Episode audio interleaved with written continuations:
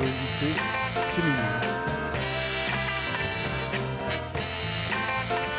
Bonsoir et bienvenue dans le cabinet de curiosité féminine. Nous sommes des femmes et comme vous avez pu l'entendre, des hommes également délicieusement audacieux, qui parlons des sexualités avec légèreté et sans tabou, avec humour mais sans vulgarité, avec désir mais sans plus si affinité. Ah, quoique. Nous sommes des femmes et des hommes réunis autour de la conviction que la sexualité est un sujet sérieux qu'il faut traiter avec légèreté et inversement.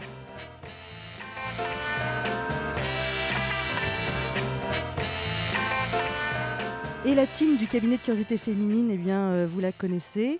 Nous sommes euh, ce soir, comme d'habitude, avec Claire Alquier, qui, en sa qualité de sexologue, nous instruit, nous, pour qui le sexe reste seulement un hobby. Bonsoir Claire. Euh, nous sommes également avec Cécile, mon souffre-plaisir. Celle-là, je la dirai toujours maintenant, c'est comme ça que je t'ai baptisée, qui a toujours raison, sauf quand elle a tort. Euh, mais ça arrive rarement, rassurez-vous. Salut Claire, salut Cécile. bonsoir. Et oui, non, toi, ça suffit. Mais on se quittera avec toi et ta lecture qui fait du bien. Tout à fait. J'espère. Et ce soir, le casting est hyper enrichi. Euh, D'abord parce que, euh, oui, oui, tu as raison, parce que nous avons une invitée VIP. Euh, puisque Dania est ici avec nous, euh, que, que les auditeurs des Faits Salaires connaissent très bien. Salut Dania, merci d'être là. Salut, merci à vous. Euh, nous sommes également avec Alexia, euh, qui est la, la fondatrice du cabinet de curiosité féminine, qui nous fait le plaisir de passer une tête, ce qui est toujours agréable. Salut Alexia. Salut. Et puis cette voix masculine que vous avez entendue, c'est Antonin. Salut Antonin. Bonsoir Joe. Et Antonin, il nous a fait la pastille sonore qu'on entendra tout à l'heure. Ce soir au programme, il y aura également la, mi- la microfiction d'Héloïse, l'interview Ce qu'elles en pensent, réalisée par Marie Griffon, que vous pouvez découvrir également dans son podcast baptisé Héritière, disponible à l'écoute sur SoundCloud. Il me semble que j'ai présenté tout le monde. Ah bah oui, non, moi, évidemment. Je ne sais même pas quel est votre nom. Moi, je m'appelle Joe. Je suis Joe, votre maîtresse fidèle et dévouée qui éprouve à chaque fois le plaisir inconnu et sensuel de poser mes lèvres sur le micro pour mieux vous parler dans le creux de l'oreille. Ah, parfois je caresse, parfois je mords. Sensuellement, intellectuellement, érotiquement, profondément et heureusement, extrêmement curieuse. C'est parti.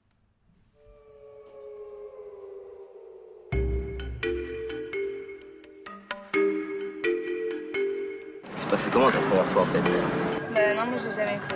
On pourrait peut-être tenter le coup, juste pour voir comment c'est. Quand vous aurez fait votre puberté, on en reparlera. Qu'est-ce que. Elle veut m'embrasser? Bon, c'est le moment. Faut pas que je me rate.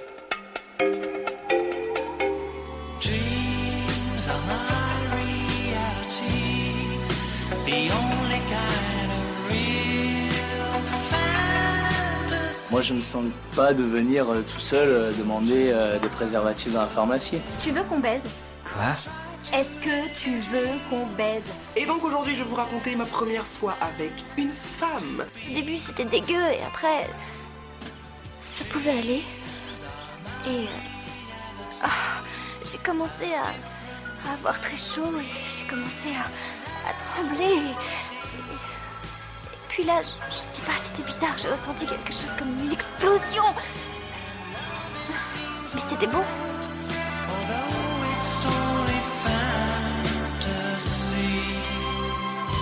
Tous les jours, tu me casses les couilles avec ta branlette Tu m'emmerdes Tu m'emmerdes Putain, on peut même plus se branler tranquille dans cette maison Il est donc encore une fois question de sexe, évidemment. Je ne sais pas pourquoi, de quoi on pourrait parler d'autre. Mais ce soir, nous parlons plus précisément d'avant. Euh, non, non, on ne parle pas de préliminaire. On parle d'avant encore. On parle de quand on n'en a pas fait encore du sexe. Ce soir, nous parlons de l'éveil à la sexualité. Euh, l'éveil à la sexualité, je ne sais pas si c'est une question de sensation, d'éducation, d'expérience, d'âge. Euh, je ne sais pas à quel moment on cesse de s'y éveiller, mais donc pour parler de cet éveil, eh bien, nous sommes très heureuses de recevoir. Tu lèves la main, Claire? Tu veux, tu veux dire tout de suite quelque chose? Tu veux intervenir dès maintenant? J'ai encore trois phrases. euh. Après, je te jure, j'arrête. Allez, pour parler de cet éveil, nous sommes très heureuses de recevoir celui qu'on ne présente plus, c'est ça, c'est ça, tu sais, à lui que tu voulais faire signe. On présente Docteur Capote. Bonsoir, docteur. Bonsoir. Alors, tu es animateur euh, de prévention vie affective, sexualité et conduites addictives je- je- vraiment, j'aime bien les titres, les appellations comme ça, c'est toujours extrêmement rassurant. Bref, auprès des jeunes publics, lycée et CFA, et on te lit toujours avec beaucoup de plaisir, et d'inquiétude aussi parfois, il faut le reconnaître. Euh, on lit toujours tes chroniques dans Cosette. Voilà. Donc, euh, maintenant que tout le monde, euh, tout le monde est présent et tout le monde sait de quoi on parle, je me tourne maintenant vers toi, Claire, pour lancer le sujet, parce que j'ai une question toute bête à te poser. Ça commence quand l'éveil à la sexualité? Eh bien, ça commence très tôt. Figurez-vous que certains comportements se développent dès la vie intra-utérine. Grâce à l'échographie, on a pu observer des stimulations génitales dès la 26e semaine. Et encore plus fou, ces stimulations génitales semblent parfois aboutir à des états similaires à l'orgasme. On a donc observé un fœtus de 32 semaines, donc 8 mois à peu près, qui se touchait la vulve avec les doigts de la main droite. Les mouvements de caresse étaient centrés principalement sur la région du clitoris. Les mouvements s'arrêtaient après, tr- après 30 à 40 secondes, puis recommençaient après quelques minutes. Et ces légers touchés étaient repérés, répétés pardon, et étaient associés avec des mouvements courts et rapides du pelvis et des jambes. Ce comportement qui a été observé pendant environ 20 minutes s'est terminé sur un fœtus contractant les muscles de son tronc et de ses membres, puis par des mouvements de tout le corps qui ont suivi ce- ces petits euh, soubresauts. On a pu voir ensuite le fœtus détendu et reposé. Donc non seulement le réflexe d'excitation peut être provoqué chez un fœtus au troisième trimestre de gestation, mais en plus le réflexe orgastique peut être provoqué durant la vie intra-utérine. Et ça continue puisqu'on va voir que chez les bébés et les tout petits, le développement psychosocial est avant tout guidé Non, par la curiosité. psychosexuel, tu voulais dire. Psychosexuel. Tout à fait. Je te remercie, Joe, de veiller à Non, mais mes bafouilles. Je repère que social n'est pas du tout le thème de l'émission, donc non, je sais que c'est sexuel. C'est un petit déformement, une petite déformation et un déformement aujourd'hui. Je suis un petit peu fatiguée. Donc, on disait, le développement psychosexuel est avant tout guidé par la curiosité et l'exploration. De l'éveil des sens du nourrisson à la découverte de la différence des sexes, les comportements sexuels, oui, font partie du développement sain et normal des jeunes enfants. Les connaître un peu mieux, ces étapes nous permettent d'accompagner ces ados et- adultes en devenir dans, dans leur découverte et surtout d'essayer de réagir au mieux lors de la manifestation de ces comportements sexuels qui parfois nous dépassent un petit peu. À partir de la naissance et jusqu'à 12 mois, euh, on parle de la phase orale où la bouche est une zone érogène importante par laquelle se fait l'exploration du monde et l'expérience des plaisirs. Les sensations physiques sont également très importantes et le bébé va beaucoup apprécier les contacts corporels. Il aime particulièrement le pot à pot. On a tendance à l'oublier, mais la peau est le plus grand organe du corps et le toucher va être le premier des sens à se développer. Ces contacts aident aussi au développement de l'attachement, ce qui peut être quand même un petit peu utile dans les relations affectives un peu plus tard. Les petits garçons vont découvrir leurs organes génitaux vers 8 mois et les petites filles autour de 10 mois. Et figurez-vous que l'autostimulation peut être déjà présente chez tous les jeunes bébés, même si elle va davantage s'intensifier à partir de 15 mois. Cette autostimulation constitue une activité normale et se frotter contre une peluche, par exemple, peut, en plus du plaisir, procurer apaisement et réconfort. C'est aussi de cette manière que les tout petits comprennent comment réagissent les différentes parties de leur corps et qu'ils les testent. Un peu plus tard, de 1 à 3 ans, on va retrouver la fameuse phase anale avec le contrôle des sphincters permettant à l'enfant de découvrir de nouvelles sensations. Vers 2 à 3 ans, l'en- l'enfant explore l'ensemble de son corps. Motivé par la curiosité et la recherche du plaisir, il peut aimer être nu et certains auront aussi tendance à vouloir toucher le corps des autres. C'est à cet âge que peuvent avoir lieu les premiers jeux sexuels. Bien entendu, chaque enfant est unique et son degré d'exploration sexuelle le sera aussi. Mais on voit bien qu'il y a des étapes très importantes. Donc là, on a déjà parlé de plaisir solitaire, du toucher, de jeux sexuels, et l'enfant a tout juste 3 ans. Viendront en suivant toutes sortes de découvertes et de questionnements dont on va avoir l'occasion de parler pendant cette émission. Et finalement, nous sommes des êtres sexuels bien avant de la pratiquer, cette sexualité. Et toutes les années où, a priori, on ne sait pas encore faire, eh bien, on voit que ça nous prépare à la suite. Merci. Donc déjà dans le, dans le ventre de maman, quoi. Eh bien oui. Euh, J'ai appris ça aussi. C'est assez, euh, assez tôt. Je suis pas sûre d'avoir été aussi précoce euh, en la matière. Euh, en revanche, je, même si on parle de découverte de, de- de sensations, est-ce qu'on peut quand même, est-ce qu'on peut quand même parler de sexualité? Parce que c'est, c'est- il n'y a pas de volonté de, de sexualité si tôt, si? Bah, Qu'est-ce qu'on entend par sexualité du coup? Qu'est-ce qu'on entend comme par volonté, tu veux dire? Euh, Docteur Capote, toi, ils sont sont pas aussi jeunes que ça, les, les, jeunes que tu, que tu vois. Non, ils sont pas aussi jeunes et j'ai pas eu comme vous accès à l'échographie Ludovine La Rochère, donc euh, je suis quand même surpris par ce que j'ai entendu, mais c'est intéressant. Et euh, non, non, ils sont, moi, ils sont, bah, je vois des collégiens, mais surtout des lycéens et CFA, donc c'est plutôt 15 ans, 15-18. Collégiens un petit peu, de plus en plus, euh, parce qu'on commence à se réveiller un peu là-dessus. Et euh, c'est vrai que c'est pas du tout le même stade. Et, euh, et puis la grosse, la grosse différence, c'est qu'aujourd'hui, on va en parler. De toute façon, c'est l'apport du numérique a changé beaucoup de choses. Quoi. Mais est-ce qu'on est déjà éveillé à la sexualité alors qu'on ne pratique pas la sexualité? Bonne question. Alors pour le coup, je pense que oui. Entre ce qu'on entend, ce qu'on fantasme, ce qu'on imagine, ce qu'on voit, ce qu'on aperçoit, ou euh, ce qu'on croit apercevoir, Ouais. ce, qui est, ce qui est quand même beaucoup de choses euh, différentes. Mais en même temps, oui, non, bien sûr, ouais, bien sûr. ça commence, ça, commence, ça commence par quoi euh, l'éveil à la sexualité du coup? J'imagine que devant les copains, ils te racontent pas forcément trop de choses, mais Ce que tu sens, je trouve que c'est, c'est- ça, ça, hum, je trouve que ça commence surtout par la sexualisation du corps de l'autre. Ah oui. Ouais, j'ai l'impression que j'entends plus ça que finalement euh, euh, la masturbation, finalement la découverte de son propre corps, elle est peu, euh, elle est peu exposée parce que sinon tu te fais un peu charrier par le groupe, donc euh, du coup euh, t'en parles peu. Mais euh, tu vas parler du corps de l'autre et tu vas le sexualiser. D'accord. Cécile, ça a commencé comment, toi Ton éveil à ta sexualité? Non, blague à part. Pour toi, parce que je trouve ça triste, ce que je viens, ce que j'avoue que je trouve ça un peu triste que je viens d'entendre, de considérer que la sexualité, l'éveil à la sexualité commence par la sexualisation du corps de l'autre. Est-ce que, est-ce que, est-ce que tu as ressenti ça? Euh, non, moi je crois que ça a plutôt euh, commencé par mon éveil à moi-même.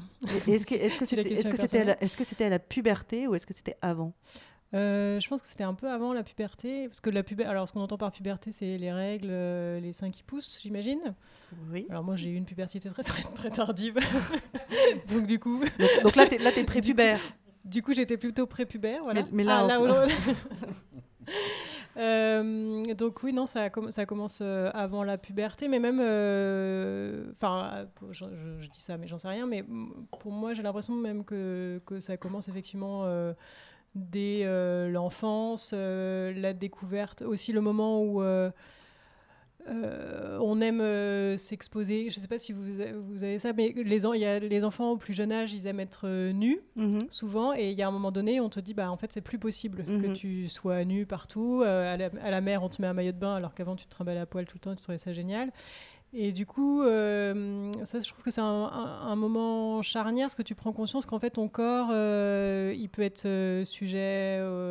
à- Enfin, si on le cache, ça veut dire qu'il y a une bonne raison de le cacher, c'est qu'il est sujet à des regards. Euh, c'est que, enfin voilà, c'est il y, a- il y a comme un, du coup, il y a un rapport à la sexualité à ce moment-là. Mhm. Je trouve. Donc ça, c'est bien avant. ouais. Y, il y a un moment où on joue au docteur. Et, les, les ados que tu, que tu vois, Docteur Capote, ils ont forcément aussi joué au, au docteur. Ils ont forcément aussi mis, mis leur poupée dans des positions euh, tout à fait euh, euh, explicites, sinon incongrues. Ça participe de cet éveil à la sexualité. Ces, ces périodes-là, ce sont des, sont, des, sont des jeux d'éveil, en fait, ça, non? Oui, oui, ou, est-ce que c'est problématique en fait je dis ça mais Non, non, non, mais écoute, que moi, je l'ai fait je considère que c'est normal tout va bien quand, quand je, je reviens à ce que je disais tout à l'heure, tu sais, tu disais que effectivement tu étais un peu gêné par le, le fait d'apprendre ça. Je pense que c'est ce qui est exprimé, c'est pas ce qui est vécu. Tu vois Donc, Ouais. Pour le coup, euh, il y a quand même le phénomène de groupe qui joue beaucoup. Ouais, bien et t'exprimes pas devant le groupe euh, ce que tu ressens vraiment. Et effectivement, l'exploration de son propre corps, je pense que c'est voilà, c'est valable pour tout le monde, à condition qu'on t'ait pas mis euh, des tonnes de tabous autour de ton corps, ce qui, ce qui se passe dans pas mal de familles. hein, ça a Mhm. toujours existé et ça existera euh, toujours. Mais euh, ouais, que tu joues avec des poupées ou que tu joues euh, avec des personnages ou, euh, ou que tu inventes effectivement euh, des relations d'attouchement sexuel avec tes jouets, je pense que oui, beaucoup de gamins le font. Après, ça, ils ne le racontent pas devant Mm. les autres. Quoi. Tu vois, ce qu'ils vont raconter, ça va être plutôt dans la posture, effectivement, cette histoire de sexualisation du corps des autres et surtout la découverte que finalement, le corps des, le corps des filles est quand même beaucoup plus sexualisé que celui des mecs. Quoi. Ah oui oui bah oui enfin je dis ah oui comme dans si enfin, surprise je me doute Dans ce qui est dit, dans l'imaginaire, tu fais ah oui, tu fais la surprise, mais tu le sais. euh, D'ailleurs, il suffit de regarder un peu les magasins autour de, chez, autour de nous là. euh, globalement, tu as quand même plus d'attributs féminins que, que masculins, quoi. Mm. oui Ouais. bon c'est- après on n'est pas dans un quartier anodin je- je- j'en conviens C'est vrai, c'est vrai. On est à Pigalle. voilà faut le dire. c'est ça C'est ça. Euh, est-ce que c'est mais, donc est-ce que c'est problématique de, ou est-ce qu'il y a un moment où ça devient problématique de, jouer au docteur avec ses ou jouer à papa maman avec ses petits copains euh, est-ce que oui il y a un moment où ça devient problématique? Bah, c'est où on s'arrête. Déjà, il y a l'histoire du consentement euh, qui est un peu complexe. On en parlait tout à l'heure euh, avant l'émission, on a parti entre nous. hein. Euh, effectivement, quand tu as un gamin de, primaire euh, qui demande une fellation à, un plus jeune en primaire euh, parce qu'il a vu ça, je sais pas, sur, euh, sur une vidéo ou, sur, parce qu'il a entendu des choses au- autour de tout ça, qu'importe d'où ça vient, euh, quelles sont les sources. Mais euh, le consentement se pose et surtout, est-ce que tu es en capacité à cet âge-là de, de te rendre compte de ce que tu vis et la violence des, gestes et, euh, de ce que ça signifie aussi Parce qu'en général, c'est repris par les autres. Et, euh, et l'impact que ça peut avoir après sur, sur ta construction personnelle, c'est énorme. Quoi. Donc, mais euh, de, de l'un comme de l'autre celui qui demande la fellation aussi je, Tout à fait, parce que quand, on, tu as pense 6 que- ans euh, je- Oui, oui, les je- deux sont débordés, hein. que Ouais. oui les deux sont débordés on est les deux sont d'accord débordés par ce qu'ils vivent, hein, bien évidemment. Le, le rôle des parents dans tout ça, comment, comment, ils doivent, euh, comment ils doivent réagir? Par exemple, quand tu disais, Cécile, euh, les enfants, ils aiment bien être tout nus. euh, Il y a forcément un moment où on voit les enfants qui se, qui se caressent. euh, qui se... Est-ce qu'il y, a y une manière de, de réagir, de fonctionner? Bah, moi, je- pardon, oui, c'est pas Cécile du coup. Moi, je trouve que les parents, ils sont souvent démunis euh, parce qu'ils savent pas forcément comment réagir et parfois ils réagissent pas très bien, du coup, en culpabilisant, en grondant, en expliquant que ça ne se fait pas ou qu'il ne faut pas le faire là, à tel endroit, plutôt que d'expliquer que peut-être euh, ça, ça doit rester dans la sphère un, un petit peu intime. Euh, Il y a des choses qui sont proposées aux parents qui peuvent être intéressantes quand on ne sait pas trop. Ça s'appelle les cafés des parents, par exemple. Il y a tout un tas de petits ateliers comme ça où on va leur expliquer euh, et leur donner des conseils sur comment est-ce qu'on peut parler euh, de sens, de sexualité, de plaisir à son enfant, euh, même petit. Est-ce que parler de sexualité, c'est d'abord parler de, du corps, de son propre corps et du corps de l'autre Ouais, de son propre corps, du corps de l'autre, des différences entre les corps, de l'évolution de ce corps aussi, qu'on mesure pas forcément quand on est euh, enfant ou préado, mais qui bouge et qui peut parfois un petit peu euh, perturber. Parler d'intimité aussi, de qu'est-ce qu'on va considérer comme étant de, son, de sa propre pudeur. Il y a un truc euh, en préparant cette émission que j'ai pas mal lu et que je trouvais intéressant, c'était vraiment le fait d'expliquer que là où toi tu penses que c'est trop intrusif, il faut bien évidemment pouvoir l'exprimer, mais que ça, ça va, ça va avoir des, des degrés différents selon les enfants. Et que euh, la, la différence entre l'intime et l'extime, et comment tu vis avec ta pudeur et comment du coup tu l'exprimes, ça peut être très précieux, bien évidemment, après pour les questions de consentement dont tu parlais, et euh, y compris dans la relation avec les parents en fait, et Mm. avec ce qui se passe à la maison. Euh, la, la- la puberté, en fait, ça vient, ça vient compliquer beaucoup de choses. J'ai l'impression, mais euh, enfin peut-être, euh, peut-être que je me trompe, mais quand, quand j'entends ce que, ce que, ce que tu racontes, docteur Capote, à savoir, euh, il parle de la sexualisation euh, de l'autre et, et pas vraiment de leur rapport à leur propre corps. là où là où un fœtus se pose pas la question de l'autre, il, il sait tout de suite où se, où se caresser pour se donner du plaisir manifestement. Euh, la puberté, c'est- un moment euh, qui, brouille les cartes, en fait, peut-être un peu, non? Bah, c'est un moment quand même, euh, c'est explosion hormonale quoi. Donc du coup c'est un changement qui est, ouais, je pense qui est, super difficile à vivre. Enfin ce ce que- ce qu'on qu'on entend et ce qu'on a tous vécu, je pense qu'on s'en souvient. C'est un moment, c'est vraiment pas simple. Mais pour revenir à cette histoire de, rapport aux parents, c'est compliqué quand même parce que les euh, les ados ont pas forcément envie de partager ça avec leurs parents. Comment tu peux aborder le sujet sans euh, sans être trop intrusif avec ton avec ton enfant? Je pense que c'est complexe. Tu viens aussi avec ta propre histoire en général par rapport à la sexualité. Il y a pas mal, énormément de choses qui se jouent. Euh, donc ça, c'est d'où l'intérêt de l'éducation à la sexualité faite par des tiers. hein. Est-ce qu'elle apporter des arrive choses. pas un peu tard? C'est difficile. Euh, moi, je, tu vois, on me demanderait demain de d'intervenir, par exemple, en primaire. Je serais un peu emmerdé, quoi. Parce que. C'est vrai? ouais. Parce que? Bah, je sais pas si je me sentirais légitime en capacité de le faire, quoi. Ouais. Euh, ouais, je sais pas. Ouais, Claire? Bah, on a quand même une loi en France qui, euh, qui propose, enfin qui propose pas, enfin qui, qui décrète, qui décrète que euh, à partir du CP, il peut y avoir des interventions en milieu scolaire. Alors là où je te rejoins encore une fois, c'est que c'est peut-être pas tout le monde qui peut le faire, que peut-être selon les âges, il y a une formation spécifique et un apprentissage différent à faire. En attendant, euh, considérer qu'au CP, on peut effectivement parler de ce corps, du corps de l'autre, de la différence, de la limite, de tout ça, ça peut être je pense, tout à fait intéressant, et puis même du rapport un peu affectif, des sentiments qui peuvent naître et qui naissent déjà et qui sont exprimés par les enfants avant d'être exprimés par les ados. Euh, Il y a tout un tas de trucs à imaginer et à faire, quoi. J'ai l'impression qu'Antonin veut dire quelque chose. À vous entendre, on a l'impression que c'est pas forcément aux parents d'aller chercher euh, leur progéniture sur ce terrain-là. Euh, Il n'y a pas forcément une éducation parentale à avoir sur la sexualité. Il vaut mieux laisser l'enfant venir vers soi en tant que parent, c'est ça ou j'ai mal compris? Bah, moi, je pense, enfin, je pense beaucoup. ouais. C'est bien. Je, je pense que les parents, ont... c'est c'est peut-être pas mal de leur donner des armes et des ressources. Euh, et c'est en ça que je parle d'éducation aussi des parents. Euh, qui sachent, par exemple, où orienter si des questions sont posées, qui sachent qu'est-ce qu'il existe euh, au niveau du réseau associatif et partenarial autour de la maison, par exemple.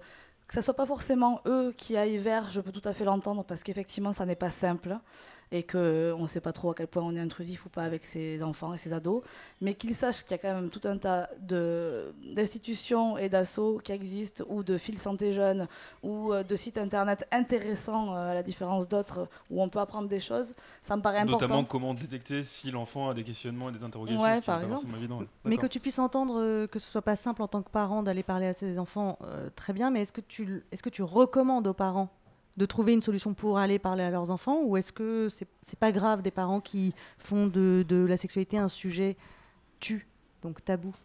Est-ce que, Ouais. c'est, est-ce, que c'est, est-ce que c'est potentiellement problématique? Moi, je recommande, si toi, parent, tu ne peux pas, pour X raisons qui t'appartiennent, le faire, d'avoir des relais à proposer à ton enfant. D'accord. Pour que ton enfant puisse avoir une parole d'adulte un peu référent et euh, de conseils neutres et d'écoute bienveillante sur ces sujets-là aussi. Et si c'est pas toi, ça peut être quelqu'un d'autre. Tu voulais dire quelque chose Non, je dis, côté enfin, plus quand ton, quand ton gamin euh, part dans, enfin, tu vois, dans, des, dans des structures euh, de la sphère publique, entre guillemets, genre je pense au colo de vacances, ou quand il, euh, tu peux lui expliquer très clairement que son corps c'est son corps et que effectivement il, est le seul habilité à le toucher et qu'il y a des, euh, il y a, il y a, il y a quand même des, tout- tout- toutes les parties du corps sont pas, ont pas la même représentation du coup, euh, donc euh, toucher des fesses ou des seins, le, le sexe de quelqu'un, c'est pas la même chose que lui toucher le bras, quoi. De toute façon déjà clairement ça, ça peut s'expliquer. Alexia? Oui, euh, je, je suis entièrement d'accord avec ce que tu dis. Euh, en revanche, c'est vrai qu'on est dans une, euh, dans une euh, société dans laquelle on apprend tout jeune que on a une obéissance à l'autorité. De fait, euh, d'expliquer à un enfant, une fois que c'est, euh, qu'ils sont déjà grands, que leur corps leur appartient, euh, on les met pas forcément en garde dès le départ vis-à-vis des adultes. En fait, et c'est pour ça que je trouve que c'est important que dès le départ de, de, très jeunes finalement, euh, de pouvoir les éduquer sur ces questions-là, c'est essentiel justement pour pas arriver à l'adolescence où du coup cette, cette, euh, cette soumission à l'autorité, elle existe déjà trop et qu'elle est déjà trop im- importante chez, euh, chez chaque être humain finalement. Ouais, tu peux le faire. Enfin, moi, je l'ai fait dès la primaire avec mes enfants. hein. C'est euh, déjà l'espace, euh, l'espace de les cours de récré, par exemple, en primaire.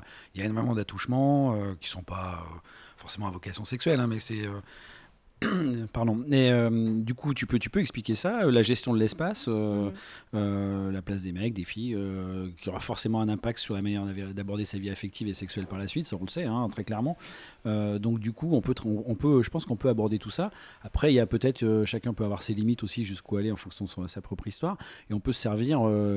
Il y a des tas de bouquins là-dessus qui peuvent servir, tu vois, de, de- de- pour aborder le sujet. Ça peut être des films qui peuvent servir de base à des débats. Ça peut être même une pub, hein, une pub où le, le, le, le- le corps, euh, le, le- le corps des jeunes filles est mis en avant pour vendre des déguisements, par exemple. Tu peux très bien l'interroger sur la posture euh, de l'enfant, pourquoi elle est comme ça, pourquoi elle est dans la séduction, pourquoi le mec est, est plutôt dans la virilité, etc. Et Alors si à la maison on a de, de- des BD érotiques par exemple dans la bibliothèque, qu'est-ce qu'on fait? On les cache? On- on- Il y avait de la BD érotique chez toi Cécile? Ben, pas. Je les ai pas trouvés. Mais tu les cherches encore. Je disais, je disais tout à l'heure, il y avait des risers, mais c'est pas vraiment. euh, c'est un peu, mais c'est pas. Enfin, c'est pas. euh, C'est explicite quand même, hein, souvent. Ouais, c'est un peu explicite, mais euh, on n'est pas non plus dans du Manara ou des choses comme ça. Ouais, ouais, ouais. Non, c'est sûr, c'est pas le même esprit. Euh, mais ouais, alors, moi qui maintenant euh, suis adulte et une grosse bibliothèque érotique, eh bien, je ne cacherai pas mes livres érotiques, mais je ne Aucune. les. Non, en fait, je me dis. enfin, après, je dis ça, j'ai pas d'enfant, mais peut-être que. j'ai- Mais euh, je pense que c'est c'est pas mal de, de, ne pas les, fait- de ne pas les mettre sous le nez. Oui. Mais les laisser. euh, mais euh, qu'il soit dans la chambre des parents, euh, qu'il soit là et que ce soit du coup le- la démarche de l'enfant euh, d'y aller, que ce soit pas un truc qu'on lui donne. Euh, je, je trouve que c'est assez intéressant que ce soit un peu faussement caché en fait. Et je pense que ça a été le cas pour beaucoup. C'est le plaisir d'aller chercher déjà, d'aller chercher, de savoir que c'est interdit. Donc tu as trouvé un truc qui est interdit. Euh, et ça Mais alors, BD érotique, ok, euh, et, et, hum, et magazine porno? Ou... Alors, Alors ça, je ferais encore- déjà la distinction Ouais, entre BD érotique et BD porno. Ah bah, c'est- parce que BD porno, euh, moi je me souviens d'avoir été un petit peu traumatisé par Histoire d'eau notamment, qui est l'adaptation du roman qui raconte l'histoire d'une jeune femme qui se soumet entièrement à l'homme qu'elle aime, et c'est parfois assez euh, violent dans la représentation de la sexualité. Et ça, c'est- c'est une BD, mais c'est une BD pornographique euh, qui est, quand on est jeune, pas facile à, à- à digérer. Je suis assez d'accord. En fait, c'est que hum, effectivement, on a différentes euh, sur sur euh, la littérature érotique, la BD euh, la- ou la pornographie. On a, je pense qu'on a différentes lectures en fonction de, des âges à laquelle on y accède, auxquels on y accède, et que euh, effectivement, euh, c'est il y y a par exemple sur la pornographie, les, les, les magazines porno, euh, il y a des choses extrêmement sexistes. J'aurais pas du tout envie que mes enfants voient des trucs sexistes. Enfin voilà. après, donc c'est aussi quel message ça renvoie et effectivement en fonction de s'il y a de la violence, le BDSM par exemple, je pense que c'est quelque chose qu'il faut. C'est un apprentissage et de commencer à regarder des trucs euh, sur la Avec sexualité par le, d'eau. par le Bah, voilà. BDSM, c'est peut-être pas le la meilleure euh, porte ouverte quoi. La meilleure porte ouverte. Bon, bah, du le porno, on est obligé, on est obligé d'en parler euh, parce que parce que c'est partie de- des moyens de d'éveil à la sexualité. Puis, si j'ai bien compris, aujourd'hui, c'est euh, c'est tout le temps, partout, tout le monde, euh, et dès très jeune. C'est, tu le confirmes dans, j'imagine, euh, dans, dans les témoignages que tu que tu reçois de Oui, aujourd'hui on le sait. hein. Aujourd'hui on le sait. Enfin, tu vois, il y a, il y a 10 ans, on a, nous on a, on alertait un peu en disant attention, euh, c'est quand même euh, hyper présent. Moi, je me souviens d'amis, de voisins qui me disaient ouais, t'exagères, euh, tu vas toujours le côté un peu, tu vas toujours le, le verre à moitié, à moitié plein, enfin à moitié vide plutôt dans ce cas-là. Mm. Et enfin bon, passons, qu'importe. Enfin, tu vois, tu, tu j'étais un peu déformé par mon boulot, quoi. Et en fait, au final, euh, aujourd'hui, bah, tout le monde en parle, hein, on le sait, quoi. Les smartphones, euh, l'accès à Internet, euh, la curiosité, et puis surtout les échanges sur Snap ou autre, ça envoie du lourd quand même, hein, très Ah oui clairement. Ah oui, oui, moi je trouve que ça envoie énormément du lourd. Et dans les collèges, quand ils te racontent effectivement ce qu'ils voient, moi je pense qu'ils sont complètement débordés par ce qu'ils voient. Ils sont pas du tout en capacité euh, d'intégrer euh, ce qu'ils voient euh, et de le répéter, voire même de, le mimer, ou même de toute façon simplement en termes de fantasme, je pense que c'est assez violent. Et tu, le ressens. Tu vois, l'autre jour, c- cette semaine, tu vois, en j'ai un mec dans un CFA, donc qui était quand même assez âgé, hein, qui est venu me voir. On, partait, le, le truc était fini, tu vois, de quoi était fini. On, on partait, il était à côté de moi, donc on parlait de ça, du porno. Et euh, parce qu'on avait, on avait fini le, le cours Mhm. là-dessus. Et euh, le mec me dit Ouais, en même temps, euh, pff, moi, les premières fois, c'était un peu dur, euh, je flippais à mort, parce que ce que j'avais vu dans le porno, ça avait mis une pression de dingue, quoi. Donc c'est pas uniquement aussi, tu vois, on dit souvent quand on parle des hétéros, parce que le porno gay, on en parle très peu, et lesbien encore moins. Et, mais du coup, chez les hétéros, euh, on se dit toujours, ouais, les filles c'est difficile, etc. Mais les mecs, ils ont une injonction à, la, à la virilité dans le porno qui les, qui les fait flipper grave, quoi. Mais du coup, euh, le, le- le gros de ton boulot, c'est de déconstruire le porno, finalement, aujourd'hui? Bah oui, enfin pas, pas que, mais euh, moi j'en parle. Enfin tu vois, j'a- j'avais une petite vidéo que j'ai, euh, je, ai montré à un moment, c'est qu'un mec, un mec qui raconte comment on fabrique le, le faux sperme, euh, qui est plutôt bien, bien foutu cette vidéo parce qu'il montre bien avec le, le, le- tu sais le lait, euh, je fais ça en fait, le- je fais le geste, personne ne me voit, mais le lait, euh, le lait sucré et avec de- avec du blanc d'œuf, euh, il, il- il fabrique le sperme, il commande, il montre avec une espèce de, de, de seringue comment il éjecte, donc tu vois, tu, tu vois, tu vois une espèce d'éjaculation euh, qui est démesurée par rapport, et puis le truc qui, qui, qui part dans tous les sens, ça les gamins ils me disent ouais quand même. le- quand Moi on aussi, je veux éjacule, faire ça. euh, ouais, c'est ça, mais surtout quand c'est impressionnant, tu vois, parce que eux, quand ils éjaculent, c'est pas du tout ça. Donc, euh, du coup, ils se disent, waouh, euh, est-ce que je suis normal, quoi. Et euh, le mec qui bande pendant 4 heures, euh, c'est pareil, ça n'existe pas. Enfin, tu vois, donc, euh, oui, déconstruire, euh, déconstruire ça, et puis surtout, euh, déconstruire aussi le rôle de chacun, parce que, quand même, globalement, on va pas se mentir, euh, c'est quand même très centré sur la sexualité masculine, et, euh, les filles, elles prennent cher dans leur rôle euh, dans le porno, quoi. Est-ce qu'on parle différemment aux filles euh, et aux garçons? Est-ce qu'il faut leur parler différemment? Que- Ah, Cécile. Je- J'avais demandé si la question c'était est-ce qu'il faut leur parler ou est-ce qu'on parle différemment? Parce que je pense qu'on parle différemment de sexualité aux filles et aux garçons. Ouais. Euh, je ne sais pas s'il faut ou pas, mais en tout cas, euh, ne serait-ce que par rapport à la masturbation, euh, moi- qui est une forme d'éveil, ou alors c'est déjà, on, on est déjà Ah dans la mais qui est- qui est sexualité, totalement une mais forme d'éveil, qui bien est un peu le, le- le- le premier pas vers la sexualité. Et clairement, moi, j'ai j'ai cru pendant longtemps que, que pour une fille euh, de se masturber, c'était euh, C'était mal. C'était très mal. Alors que j'étais quand même euh, relativement éduquée dans une famille à peu près. euh, Enfin, j'étais pas dans une famille religieuse ou quoi, mais. Donc je pense que ce et, même cette chose-là, elle euh, est la première fois que j'ai dit à un, à un mec que je me masturbais, qui était mon petit ami. Je me suis dit bon là c'est open quand même, je peux en parler, euh, c'est quand même mon mec. Le mec m'a regardé avec des yeux genre euh, mais mon était Dieu, choqué, tu sais que, les filles ne font pas ça. Et j'ai dit ah bon ouais. et du coup enfin voilà. Donc je pense que cette chose-là elle est, elle est vachement véhiculée alors que pour les garçons on va dire bon alors quand ça y est euh, il a commencé à se masturber. Enfin c'est le, le sujet du repas de famille quoi. Ouais. Ça devait être sympa les repas. J'avais pas de frère en même temps, je sais pas. Non Est-ce que- qu'il que- faut leur parler différemment aux filles et aux garçons? Écoute, euh, je- euh, en tout cas, eux en parlent différemment, ça c'est sûr. Euh, pour rebondir sur ce que, ce que tu viens de dire, très clairement, les mecs, ils savent effectivement en collège est le geste de la masturbation, qu'ils le fassent ou pas, ils connaissent le geste, ils savent très bien. Quand tu parles de masturbation féminine, en général, c'est le silence total. Les filles ne connaissent pas leur corps, on leur en parle pas. On a découvert quand même l'année dernière, enfin on a déjà parlé ici, hein, que on, a, enf- on, a, on a découvert que la vraie taille du clitoris, euh, donc en Ouais. 2017, c'est énorme quand même. Euh, et quand moi je le sors, parce que j'ai donc j'ai un clitoris en 3D, bien sûr, pas le mien. Et, euh, et, et du coup, euh, quand je le sors, il y a toujours un espèce de silence total, tu vois. Et c'est c'est la sidération quand même. Ouais. hein. C'est qu'est-ce qui se passe quoi? Qu'est-ce qui nous sort? C'est quoi ce truc? Ouais. Comment c'est foutu? Où ça va? Et les filles, quand tu leur dis systématiquement, moi je le fais toujours, que quelque part explorer leur sexe et le regarder avec une avec un miroir, ça va enlever quand même pas mal de- d'inquiétude ou de et ben là, c'est. euh, je, passe pour un vieux pervers, quoi. Ouais. C'est. Ah, mais c'est dégueulasse, quoi. Et il n'y a jamais un mec qui va regarder son sexe en disant Ah, c'est dégueulasse. Ouais, non, ça c'est vrai que c'est rare. Ça, Ah oui, ça c'est doit rare. arriver, mais, mais c'est assez rare. C'est assez Il rare, a une ouais. maladie. il, faut, il faut reconnaître. Il a Rien un que pour méchant ça. chancre ouais, au bout, et, euh, et là, il est inquiet, mais. euh, Voilà, c'est rare. Euh, pardon, j'avais en- j'avais envie. Tu voulais dire quelque chose, Cécile?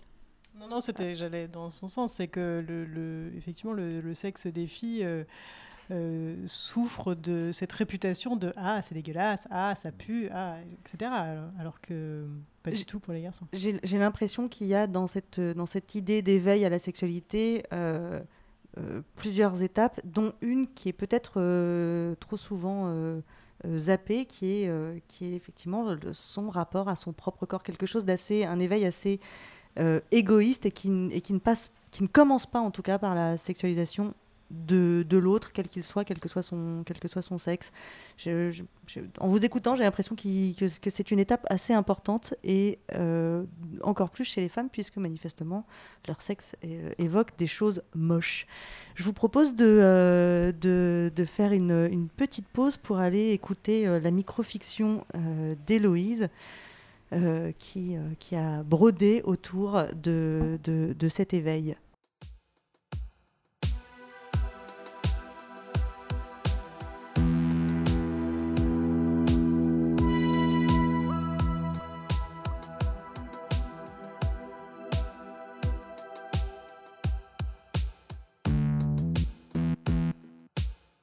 Je fouille dans ma mémoire pour retrouver le moment clé où je me suis éveillée à la sexualité. Un catalogue de souvenirs s'ouvre dans ma tête. Il n'y a pas un moment, mais plusieurs. Ça défile tellement qu'en fait je crois que j'ai des souvenirs très récents. Comme si je débloquais des passages secrets au fil des ans. Rome ne s'est pas faite en un jour. Mais quel est le premier souvenir qui me vient? Hello, I'm the doctor. Ah bah ça tombe vachement bien parce que justement j'avais besoin de faire un petit voyage dans le temps. Il y a moyen d'aller en 1996 s'il vous plaît 1996, please Allons-y. Yes Merci. Merci docteur.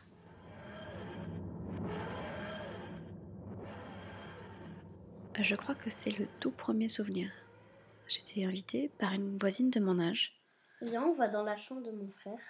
Ouais, ok. Voilà. Je crois que c'est là que ça a commencé. Dans la chambre de son frère, il y avait des magazines cachés, des magazines porno. Je me souviens avoir ressenti une excitation en voyant des seins, des poils, des culs, des chattes en gros plan. 2001, 15 ans, le début de la fin. Alors, Nicolas t'appelle. Pour certains ados, les soirées pyjama, c'était se raconter des histoires qui font peur. Pour ma pote Juliette et moi, les soirées pyjama, c'était se raconter des histoires de cul. Tu sonnes, il t'ouvre la porte et te fait entrer. Il te On racontait chacune notre tour, en prenant tout notre temps pour bien faire monter la sauce, des histoires où on mettait l'autre en scène, avec des mecs dont on était amoureuse. Des mecs, puisqu'il y en avait plusieurs évidemment. Là, il te prend la main, te regarde droit dans les yeux et te dit qu'en fait, il n'a pas besoin. C'était comme une répétition générale euh, de ce qu'on allait vivre, comme une répétition de, de, notre première fois. Il touche le col de ta Ça nous mettait en, en condition euh, mentale. Voilà, on se répétait des scènes de sexe qu'on allait probablement vivre. Pétrifié. Mais tu sens que ça coule dans ta culotte. T'as envie qu'il aille plus loin.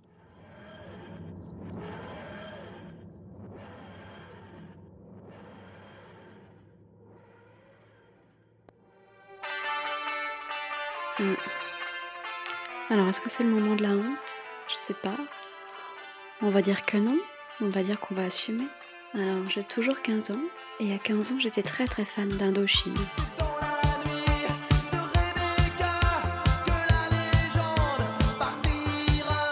Et j'écoutais notamment cette chanson en boucle, en m'imaginant être Rebecca. Rebecca, c'était moi. Rebecca, c'était cette euh, jeune femme qui avait envie de coucher avec ce garçon, mais elle était hésitante, elle avait peur. Et finalement, elle le fait, et, c'est génial. Euh, elle mêle passion, elle mêle peur, euh, tous ces sentiments qu'on ressent avant une première fois. Je me suis fait des milliers de scénarios sur cette chanson, m'imaginant moi-même me faire dépuceler dessus.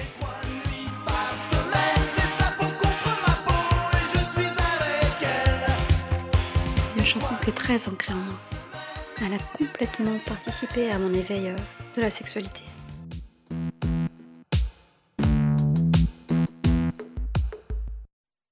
Euh, j'ai découvert euh, la sexualité à ma puberté, assez bizarrement, puisque c'était avec des, amis à moi, euh, des voisins.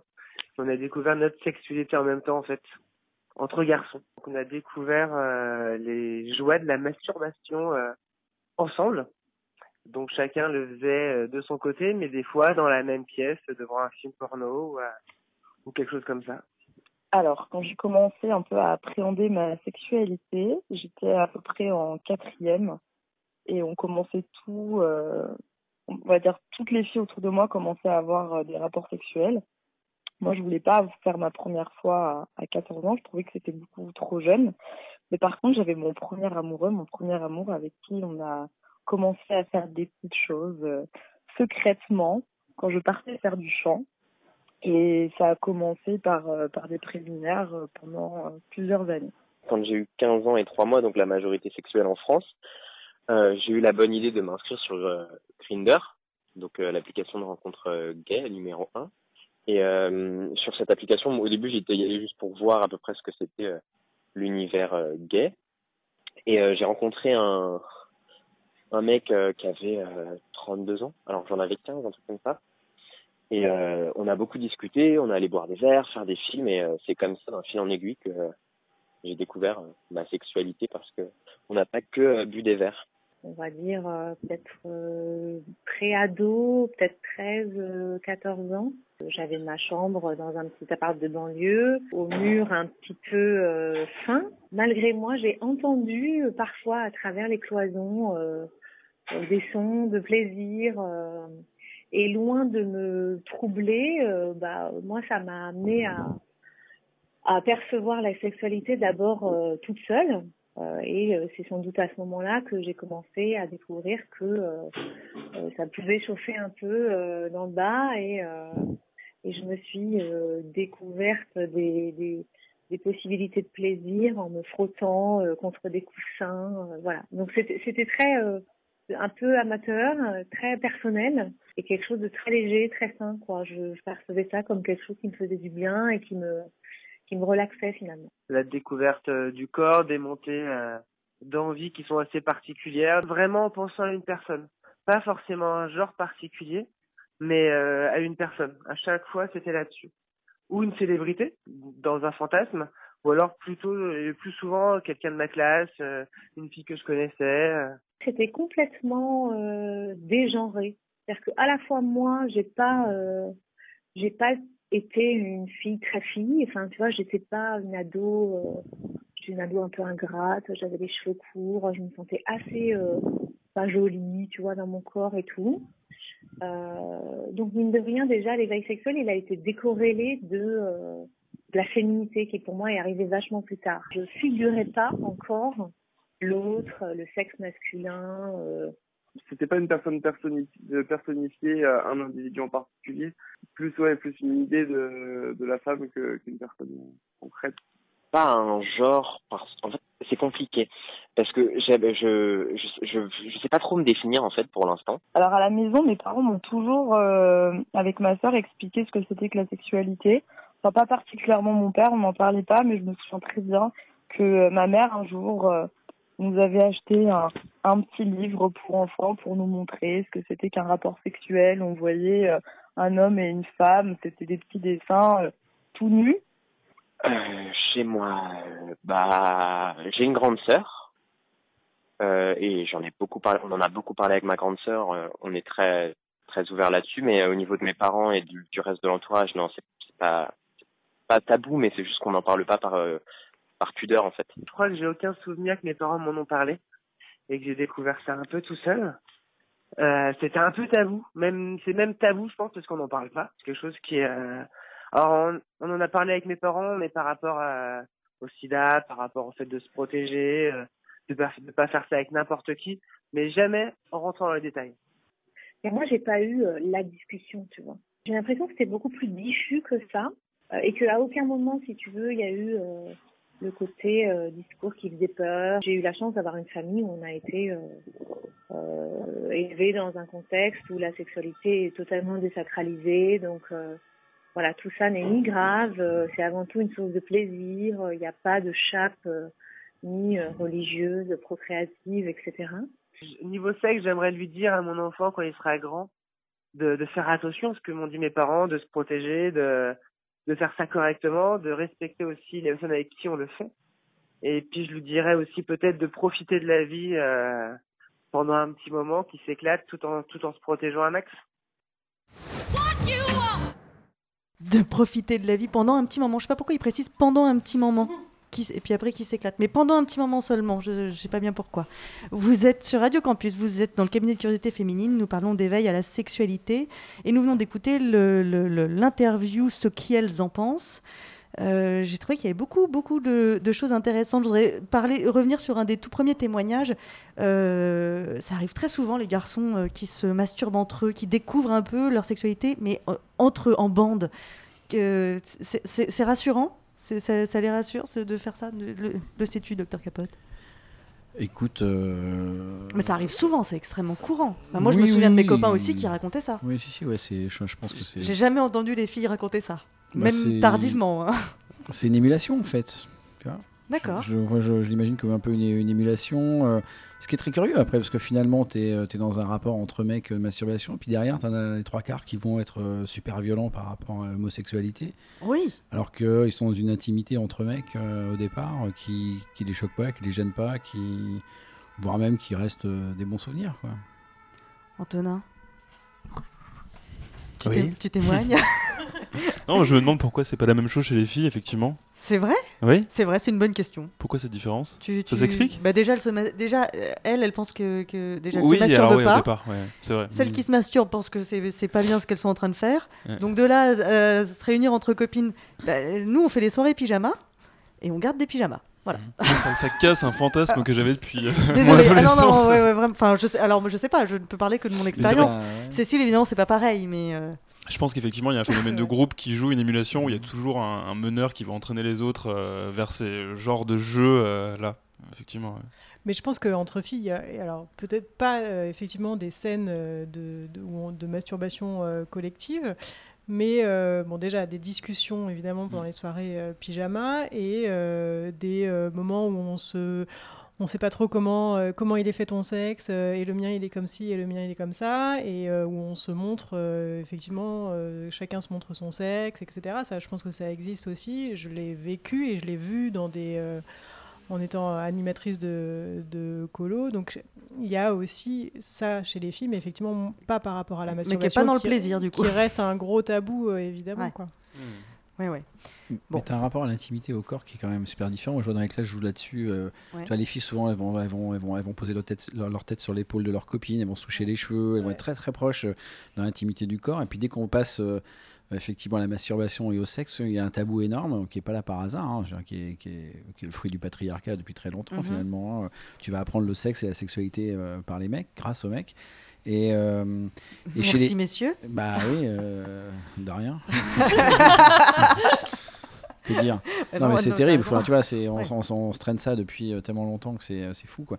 Mais euh, chez les mecs, quand tu leur dis, bah, des fois, donc là, je leur dis, mais les gars, vous avez pas envie de poser la tête sur l'épaule de votre pote, de lui toucher un peu les cheveux, de... Et là, ils te disent euh, non, c'est pas possible. Par contre, ils peuvent, ils peuvent effectu- effectivement, peut-être qu'ils sont masturbés en groupe. Ouais. Donc, tu aurais un espèce Et de quand truc. il marque où un c'est- but, euh, bam, Et main cul oui. direct. Oui, c'est vrai, ouais. Bon, bon, le, le foot, c'est un peu, c'est un ça- truc de ça- c'est un petit peu footballeur, spécial, ouais. Je- je- Euh, Oui, si vous voulez, mais je pense qu'ils font pareil au rugby, je pense qu'ils font pareil euh, Ouais, vrai, dans mais plein de sports. hein. Donc, donc ils peuvent le faire dans l'acte, Ouais. dans un espèce d'acte de virilité finalement, euh, de démonstration de virilité, mais pas le faire euh, euh, dès que c'est associé au, ouais, au À de la féminin, à la tendresse, euh. parce que c'est trop associé au féminin pour eux, et euh, forcément c'est... euh, Même à l'amitié, en fait. Donc, donc, un sentiment euh, d'amour, Mm. finalement. euh, ça, ça peut pas, ça peut pas être associé à ça. Euh, Il y a également un témoignage qui, euh, qui dit Ouais, moi je trouvais que c'était beaucoup trop jeune de euh, faire l'amour à 14 ans. Du coup, on a fait plein de préliminaires. Et ça, ça me fait rire. Je, je, ne juge pas parce que j'ai eu moi-même 14 ans.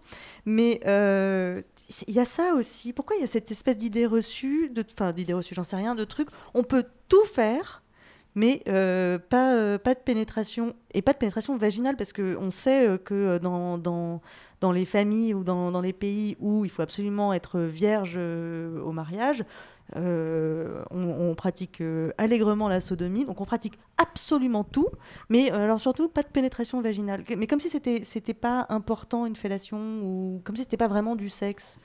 Qu'est-ce que qu'est-ce que ça te fait rire? Non, non, pas du tout.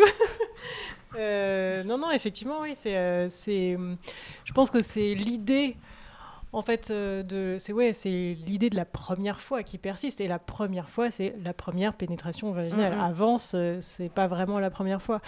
Après, effectivement, je suis un peu, je pense que je suis un peu comme toi, c'est que moi, à 14 ans, j'étais pas du tout prête ni pour une pénétration vaginale, ni pour une fellation. Enfin, c'était- j'étais pas prête pour, pour la sexualité. Donc après, je pense que les gens qui, les filles qui sont prêtes ou les garçons qui sont prêts à 14 ans pour la sexualité, ils vont faire de la sexualité, mais sans aller jusqu'à la pénétration vaginale pour pas pallier à cette idée de la première fois. Enfin, Est-ce que c'est que c'est pas le seul moment dans, dans l'histoire de la sexualité, enfin, dans, dans- dans l'histoire intime, personnelle de la sexualité, que le mot préliminaire est le bon? Est-ce que justement, pas tous ces gestes-là ne sont pas là pour expérimenter doucement, aller un peu plus loin euh, euh, tiens, ben je, je- je- tiens, je vais y mettre le doigt, puis tiens, je vais y mettre la langue, puis tiens, mais petit à petit, voir ce que ça me fait, voir si j'aime bien, voir si j'ai envie d'y retourner. Est-ce que est-ce que est-ce que c'est pas les vrais préliminaires, ceux-là? Bah oui, oui, c'est des- les prémices effectivement de, de la sexualité. Euh, je trouve que le, le terme là, en ce sens-là, il est, il est assez, euh, assez bon finalement. Euh, Ouais, Ouais. t'as raison. Claire? Euh, Il y a peut-être aussi quelque chose qu'on porte à- consciemment ou inconsciemment sur la pénétration vaginale, c'est que c'est aussi relié à une potentialité de tomber enceinte. Et je crois que c'est peut-être pour ça aussi que parfois euh, on ne se sent pas prêt, que par, ça nous paraît beaucoup plus gros que le reste finalement, alors, pas, alors que ça n'est pas tant ça. Euh, c'est pas moins, c'est pas moins ou plus important qu'une Ouais. sodomie ou qu'une fellation. Enfin, mais je pense que ce truc-là, quand même, qui reste sur euh, quand euh, moi, jeune fille ou jeune femme, je me fais pénétrer, euh, je peux tomber enceinte. Je pense que ça reste quand même dans l'inconscient. Est-ce qu'il n'y a pas aussi une peur de- d'avoir mal? Si, mais pour une sodomie aussi. elle. Et excusez-moi de vous le dire, mais Oui, non, mais euh, j'ai oui. bien précisé que c'était pas non plus le truc le plus courant. euh, Non, non. Non, mais c'est c'est vrai que c'est impliquant, quoi qu'il arrive, de toute façon, parce que dans l'inconscient, enfin, dans, dans notre société aujourd'hui, on considère que euh, ce qu'on appelle la virginité a, a une valeur chez, les, chez les Mhm. femmes qui, du coup, euh, bah, en tant que jeune fille, on va tout de suite se dire bon, voilà, là, si je passe à la- euh, si je passe à l'acte, euh, euh, il y aura pas, il y aura plus cette notion de virginité qui est encore, oui, trop, trop et très présente dans notre société aujourd'hui. Mm, mm. Euh, Il y, a, euh, y a également des, euh, pour le coup là, pas mal de témoignages de, euh, de, de personnes qui expliquent que leur éveil à la sexualité était dégenré. C'est un moment euh, de, euh, de, où ils expérimentent euh, des sensations de leur corps, des idées, des fantasmes, mais que quelque part c'est dégenré. Qu'est-ce que, qu'est-ce que vous pensez de ces... Ils ont été au, au moins deux ou trois, je, je, je crois, employer cette expression dégenré. Est-ce que non, ça vous fait pas du tout, ça ne vous intéresse pas ce sujet-là Bon, bah on va revenir sur la sodomie alors. Non. Écoute, oui, mais je pense qu'il y, a- y y effectivement un moment où t'es pas, euh, t'as pas envie de genrer forcément euh, tes fantasmes, ouais, bien sûr.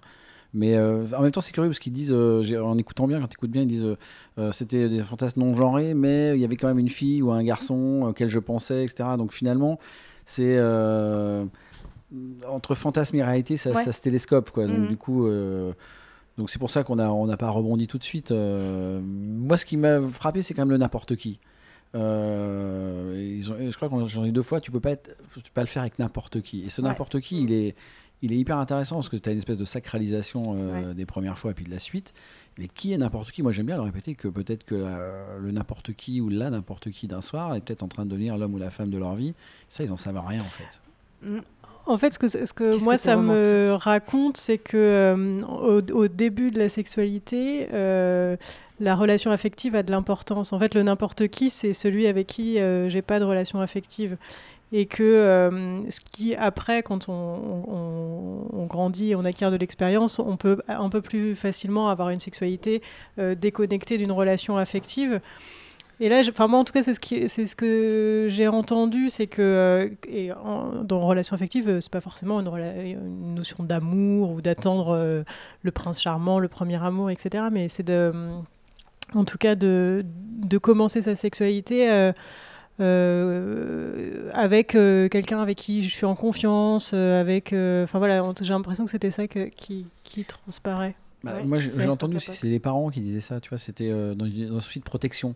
Ouais. Et ça, euh, malheureusement, c'était. Enfin, moi, je pense que là, pour le coup, les, si les parents, ils ont des rôles à, à avoir, c'est, il est bien celui-là, c'est pas parler justement du n'importe qui, parce que ça veut rien dire en fait. C'est n'importe qui, il a, il a donné, il a laissé la porte ouverte à tous les fantasmes sur, euh, entre autres, euh, une fille ou un mec qui couche, faut qu'il y ait beaucoup de rapports sexuels, c'est celui ou celle qui va amener la C'est maladie. n'importe qui. Bah, Ouais. qui va amener la maladie surtout, tu vois, le n'importe qui, c'est ça derrière. C'est euh, n'importe qui, ça veut dire euh, ça, c'est la porte ouverte au n'importe quoi. Donc, euh, et ensuite, et, je trouve que ça stigmatise beaucoup la sexualité qui, est, qui peut être un peu débridée. Et ça, c'est un truc sur, lequel on. Enfin, nous, on travaille beaucoup en termes de représentation. C'est pas parce que quelqu'un a l'air libre et vit pleinement sa sexualité que forcément il va être porteur de maladie ou il va amener les pires ennuis à l'autre.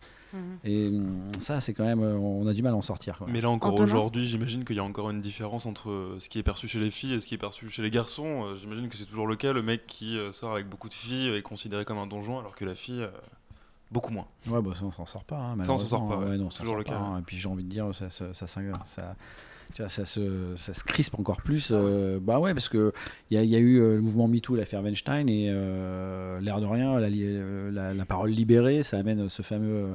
c'est euh, le black- euh, backflash, c'est ça. Hein, les féministes américaines appellent ça le retour de, Ouais. De bâton. le retour de bâton euh, derrière. Je trouve que ça se crispe euh, beaucoup et, euh, et que c'est c'est assez violent, quoi, pour Ouais. le coup. Ouais, ouais. On n'avance pas, quoi. En pédale, on reste Ah bah là, t'es même en train de le dire qu'on recule carrément. Non, on avance. Enfin, euh, est-ce qu'on est vraiment avancé? Enfin, j'en Faut sais rien, prendre tu l'élan pour, euh, Ouais, c'est ça. C'est-à-dire que Je- franchement, j'ai- moi j'ai l'impression que j'ai toujours entendu ça euh, toute ma vie finalement. Euh, alors c'est, euh, ça va être dans, de- dans certains lycées pro, ça va être dit texto, la pute, la salope. Et puis dans un univers un peu plus policé, on va être, on va détourner un peu, on va hausser un peu la tête, on va se faire un petit clin d'œil, genre Ah, t'as vu Mm. elle ou etc. Ouais. Mais c'est la même chose au final. Ouais. C'est juste que c'est pas dit de la même manière quoi. Et le mouvement MeToo euh, n'a pas permis au contraire de, de progresser dans ce, dans ce genre de débat. Au contraire, tu dis que ça. Ah non, enfin la, la parole libérée, je pense qu'elle a fait du bien, euh, très Ouais. clairement, et puis il faut que ça continue. Mais euh, là, il y a un petit retour de manivelle. Bon, après, voilà, on va peut-être passer à autre chose. Mais euh, chez les ados, en tout cas, moi, les ados sont passés à côté de l'affaire MeToo, j'en suis persuadé, parce qu'ils n'étaient pas sur les mêmes réseaux sociaux, et qu'il y a un petit côté, il y avait un petit côté michto chez eux, tu vois, ces, ces, ces meufs qui faisaient du cinéma, qui profitaient un peu du truc, qui finalement crachent dans la soupe après. C'était pas clair pour eux, quoi. Je vais finir avec Doc Eddie Fool. Vous vous souvenez de Doc Eddie Fool Carrément. Ah oui. Alors ça, c'est bien ou c'est pas bien? Des, des choses comme ça, c'est bien ou c'est pas bien des émissions comme ça ou qui Alors moi qui écoutais Antonin. beaucoup, moi je trouve ça bien. D'accord. Ça, Ça- ça a beaucoup sacralisé euh, le sexe pour moi. Ça l'a sacralisé pas- ou ça l'a désacralisé Désacralisé, Ah oui. désacralisé. J'ai eu peur. j'ai- Non, alors, je non, trouvais ça non. très bien. Ça a complètement sacralisé les choses. Non, non, au contraire, oui. Et bon, tout n'était pas parfait, mais il y avait quand même une figure féminine de caractère, Marie, que Oui. euh, les auditeurs de l'époque euh, connaissent, qui pour le coup, moi je trouve, avait un rôle. euh, bon, alors, peut-être Bon, non, tout le non, monde mais sera d'accord, de- qui pour moi avait un rôle de, de actif et euh, qui se laissait pas faire parce que c'était potage. Et du coup, ça, on pouvait s'identifier à ce- cet esprit de groupe. Donc, ouais, moi ça m'a ça, ça m'a- ça m'a fait du bien. Quelqu'un d'autre veut dire oui, docteur Capote? Ah non, je, pense que c'était euh, c'était pas mal. J'irais bien, je sais pas, parce que par moment, quand ils se foutaient de la gueule de, de certains gamins, c'était, je pense que c'était, ça, ça a fait aussi des, euh, des blocages et des, des gamins qui étaient vraiment pas bien. Le problème de l'antenne, c'est que Ouais. euh, la vanne, quand tu es en face, euh, voilà, tu te vois, tu vois ce qui se joue dans les yeux, etc. Tu peux amener de la bienveillance dans, dans tes gestes, dans les yeux, puis dire une connerie. À la radio, ça peut faire mal. Et euh, moi, je pense que voilà, c'était c'était une bonne idée, euh, c'était un bon départ. euh, le- la- les blagues, les, les vannes potaches sur la sexualité euh, d'adulte à jeune, euh, ça peut être ça peut être violent, quoi. Bon, très bien. Donc, faut faire attention. euh, mais c'était quand même pas si mal, euh, Doc Eddie Fool, parce que tout de même, euh, c'était des conseils euh, sexo. Alors, le sexe a ses règles. Certaines sont bonnes à rappeler. Et du coup, euh, Claire vous propose de, euh, de vous en donner quelques-unes, voire de répondre à vos questions. Donc, si vous avez des questions, vous pouvez lui écrire. Claire at cabinetdecuriosité.fr. N'écrivez pas à Doc Fool, Claire ne vous répondra pas. Claire at cabinetdecuriosité.fr et elle a, je, je- crois qu'on t'a déjà envoyé des questions et que tu t'apprêtes à, nous, à, à y répondre. Voilà, alors je vais vous lire euh, un, un petit mail que j'ai reçu. Bonjour Claire. Mon copain me dit souvent que si on ne fait pas l'amour assez souvent, c'est trop douloureux pour lui et qu'il a trop mal aux testicules. Est-ce possible? Merci, Sarah. Alors Sarah, en théorie, un homme cisgenre peut vivre sans éjaculer et ça ne serait pas un problème car du point de vue de la santé, il n'est pas nécessaire d'évacuer son sperme, l'organisme n'en produisant pas de nouveau tant qu'on n'a pas éjaculé. Donc non, le sperme ne s'accumule pas dans les testicules. Et est-ce que vous savez comment ça s'appelle ce mythe euh, qui nous fait croire euh, Non. Non. Ça s'appelle les blue balls. Et ça dé... voilà, les blue balls. On, on dirait, on dirait le nom d'une équipe de football américain. Blue Balls, go Bah, c'est un petit peu ça finalement. Ça décrit l'état dans lequel se trouveraient les testicules en cas de grosse envie sexuelle non concrétisée ou de longues périodes d'abstinence. Mais non, il n'y a pas besoin de vidanger ces testicules et si la sexualité est indispensable au bien-être de certaines personnes, cela peut être un poids, une contrainte et vécu comme une obligation pour d'autres. Alors, ok, il y a tout de même un petit intérêt à éjaculer souvent, voire très souvent. Un grand intérêt même. Selon une étude, les, les personnes dotées de testicules qui éjaculent 21 fois par mois ou plus développent moins de cancer de la prostate que celles qui n'éjaculent que 4 à 7 fois par mois. C'est très précis. Par ailleurs, l'éjaculation diminue aussi le risque d'infection urinaire. Les hommes, ils ont des infections urinaires? Eh bien oui. Bah oui. Voilà. Attendez, attendez. j'a- Alors, j'adore. Alors, juste, pardon, parce que là, ça m'énerve. Vraiment, là. J'adore ce bah oui. Tu as souvent eu de- de- des hommes de ton entourage qui se, qui se, qui se sont plaints d'infections urinaires? Ça m'est arrivé.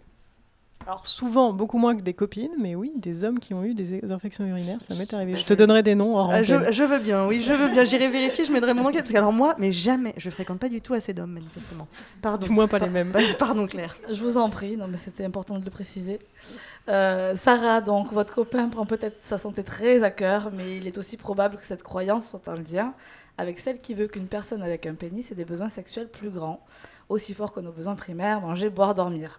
Donc il s'agit tranquillement de trouver votre équilibre, en tout cas pas de culpabilité. Si vous n'avez pas envie d'un rapport, les testicules de votre copain n'exploseront pas. Et surtout qu'il se masturbe. Enfin, je comprends pas du tout. ce- C'est pas faux. C'est c'est pas faux, elle Ah n'a oui pas tort. Elle n'a jamais tort. Non. Oh, si- ah, si, Non. ça, ça arrive. Ça arrive. Bon, ben, tu vois, merci beaucoup. J'ai appris quelque chose parce que, en l'occurrence, euh, les, hommes autour de moi m'ont rarement, jamais raconté qu'ils avaient des infections urinaires, mais je les ai très souvent entendus dire euh, que euh, si s'ils n'éjaculaient pas un peu plus souvent, ils avaient mal, ils avaient mal aux couilles. Donc c'est pas vrai. Voilà. Ils mentent. Enfin, ils, ils pensent. C'est ils psychosomatisent. Voilà, en, Voilà. Tout cas, en tout cas, il ne risque rien. Ça ne sera pas grave. Très bien. Bon, euh, sur, ces, sur ces excellentes paroles, on, on dit au revoir et merci à Docteur Capote qui, euh, qui s'évade, qui file à l'anglaise, mais euh, du coup, on lui dit au revoir correctement. Merci d'être d'être venu. À bientôt, j'espère. Oui, avec plaisir, toujours. À bientôt. Salut, docteur. Salut, docteur. Le cabinet de curiosité féminine. Sexorama. Sexorama. Sexorama. Sexorama. Le cul aussi a son actu. Vous êtes toujours sur Radio Campus, euh, vous êtes toujours dans le cabinet de curiosité féminine. C'est la troisième et dernière partie de cette émission, baptisée Sexorama. Euh, et on commence par plouf plouf. euh, je ne sais pas, je ne sais pas pourquoi, c'est venu comme ça, je ne sais pas. Euh, parce qu'on a parlé des enfants, tout ça, machin. De, par toi, Cécile, et alors toi, ah, t'es, oh là là, mais t'es pas contente, toi, c'est... Oh non Oh non, alors vraiment, t'es- elle est C'est pas contente, elle est pas contente, elle en a marre de toutes ces féministes qui nous pourrissent la vie. Bah oui. Alors il y a quelques jours, j'ai ouvert le point. Et, ça j'ai- déjà, et, ça, non, voilà. voilà. Stop. Attends. Euh, Lorna, mais Lorna Ouais, quand même. Et pire, j'ai lu une interview de Brigitte Lahaye. Alors ça aurait pu être un peu comme un acte SM, on se fait du mal pour se faire du bien, mais en fait, je me suis juste fait du mal. Euh, le pire, c'est qu'au cours de la lecture, Le Point me proposait d'autres articles en lien, vous savez, sur Internet. Et alors, j'ai eu droit à, je cite, Eugénie Bastier, avec MeToo, c'est un 1793 sexuel qui se joue. Ou encore à Peggy Sastre, MeToo a été accaparé par un féminisme aux allures de religion. Oh. Et encore un article intitulé Beaucoup d'hommes perçoivent MeToo comme un danger pour leurs privilèges. Et alors, comme il n'y avait pas de, de nom qui indiquait de qui était cette citation, j'ai cliqué. Et alors, quand on clique, on tombe sur une interview de Manon Garcia, qui est philosophe et auteur de On ne naît pas soumise, on le devient. Et la phrase est donc complètement sortie de son contexte, puisque la suite était beaucoup d'hommes donc se mettent dans une position victimaire et propagent des absurdités sur ce mouvement. Donc à peu près le sens inverse de ce qui était annoncé. Et alors, donc, merci le point. Ils utilisent le même procédé également pour une interview de Marlène, de Marlène Schiappa. Bref. Donc, que fait le point en utilisant cette méthode, outre nuire gravement au journalisme? Il sous-entend que beaucoup d'autres intellectuels pensent comme Brigitte Lahaye. Et plus une pensée est répandue, plus elle a de poids. Mais tiens d'ailleurs, que pense Brigitte Lahaye? Mais oui, c'est une bonne question, une bonne ça, question, ça. Cécile. Alors on se souvient, il y a quelques mois, elle avait été signataire, signataire de cette joyeuse tribune sur la, je cite, liberté d'importuner, qui disait en substance que, oh mon Dieu, ma pauvre dame, si c'est pas triste ça, tonton Gérard n'ose même plus mater les nichons de cousine Azélie. Bref, en cette rentrée 2018, je précise car on pourrait se croire en 1978, hein, Brigitte est toujours droite dans ses idées et en voici un petit florilège. Je la cite. C'est très bien que la parole se libère avec euh, MeToo, mais il ne faut pas que cela donne l'impression aux femmes qu'au moindre truc qui ne leur convient pas, elles peuvent aller porter plainte. Merci Brigitte pour ce beau message, quand on sait que seulement une victime de viol sur dix ose porter plainte. Puis, dans la lignée de ces hommes qui ne savent plus comment se comporter, elle, elle dit Récemment, je parlais à un médecin urgentiste, urgentiste qui n'ose plus palper une femme s'il est seul avec elle dans la pièce. Un médecin s'indigne-t-elle. Je vous passe ensuite le couplet sur les musulmans, ouvertement racistes.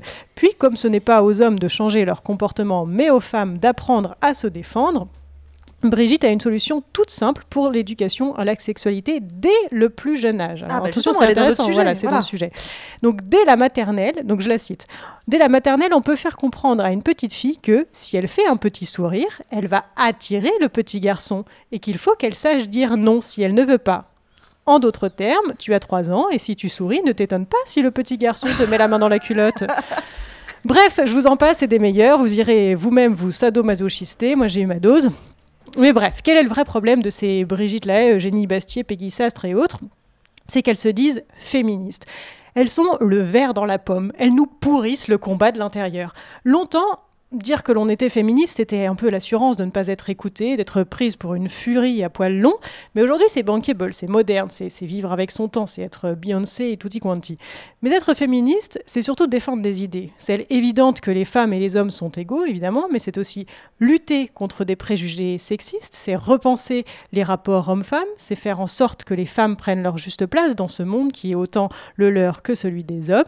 Et si bien sûr il existe mille manières d'être féministe et que chacune peut faire avancer le combat, je ne suis pas d'accord pour que l'on répande des vieilles idées réactionnaires sous couvert de féministe. De féminisme. C'est un peu comme si Éric Zemmour nous disait qu'il était militant antiraciste. Parce qu'il ne l'est pas? Je crois pas. Euh, D'accord, ok. Mais euh, je j'aurais aimé qu'on qu'on réagisse, mais je ne suis pas certaine qu'on ait quelque chose de plus ou de mieux à dire euh, là-dessus. Non, Claire? Non, c'est vrai que c'était assez complet. En tout cas, moi, je me réjouis de, de voir qu'une émission comme la nôtre existe, en fait, et qu'on entend autre chose à la radio. Je suis sidérée le- de l'histoire de la, de, de- la petite fille, si elle sourit à un petit garçon.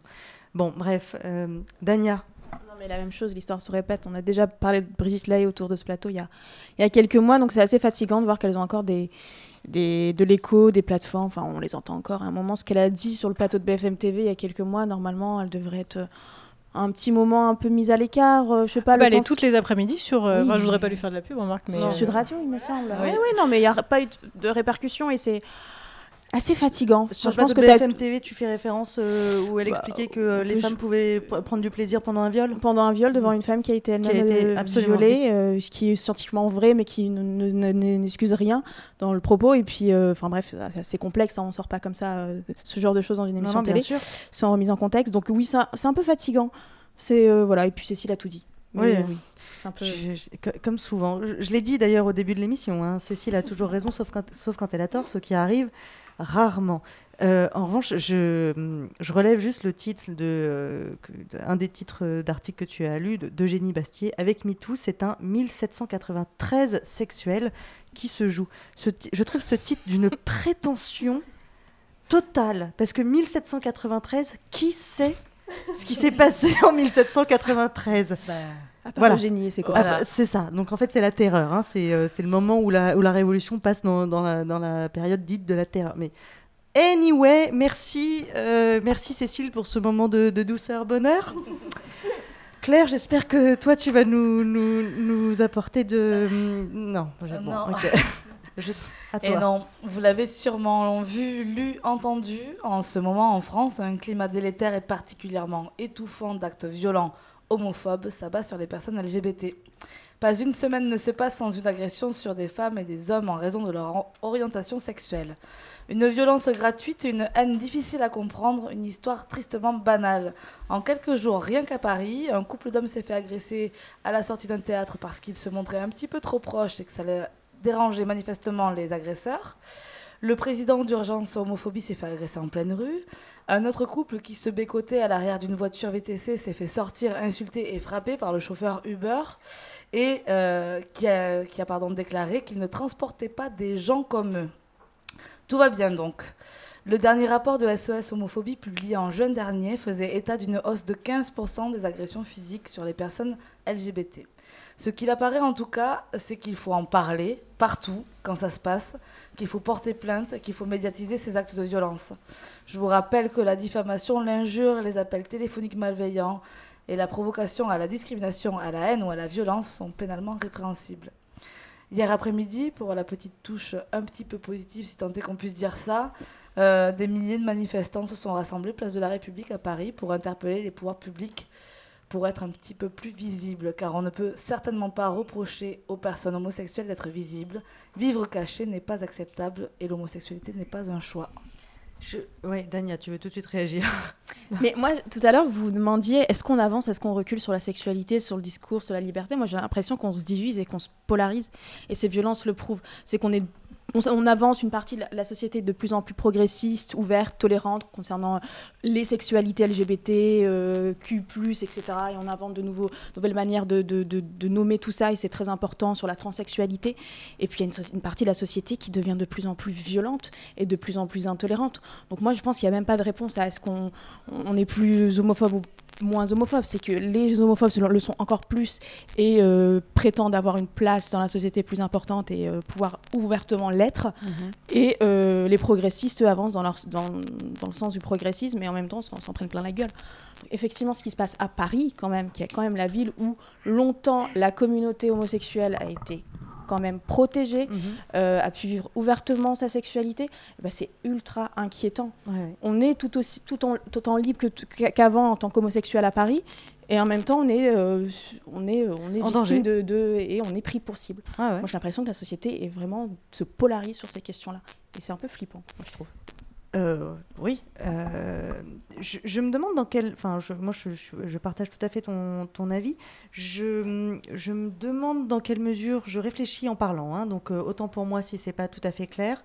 Il n'est pas temps de, même si ça a déjà pas mal été fait, mais de vraiment rapprocher les, luttes féministes et, euh, euh, homo, trans, euh, bi, euh, sexuel. J'ai- l'impression en fait que, que les combats des, unes et des autres, alors que c'est pas du tout la même histoire, mais sont attaqués par les mêmes personnes en fait.